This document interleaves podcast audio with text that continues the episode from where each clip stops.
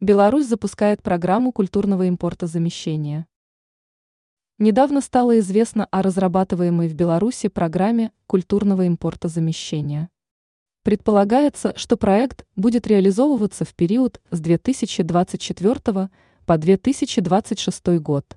Об этом в эфире телеканала СТВ сообщила начальник Главного управления государственных специальных культурных мероприятий и профессионального искусства Министерства культуры Ирина Дрига.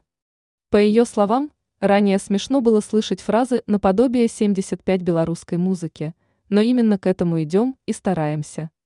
Такие же, скажем, проекты и шаги по протекционистскому отношению к белорусской музыке, песне, литературе, кино – театру будут предприниматься во всех сферах, заметила специалист.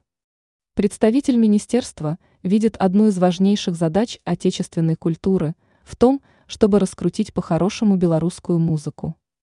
В связи с этим она напомнила, что в этом году реализуется полторы тысячи проектов, в том числе таких, как концерты выходного дня.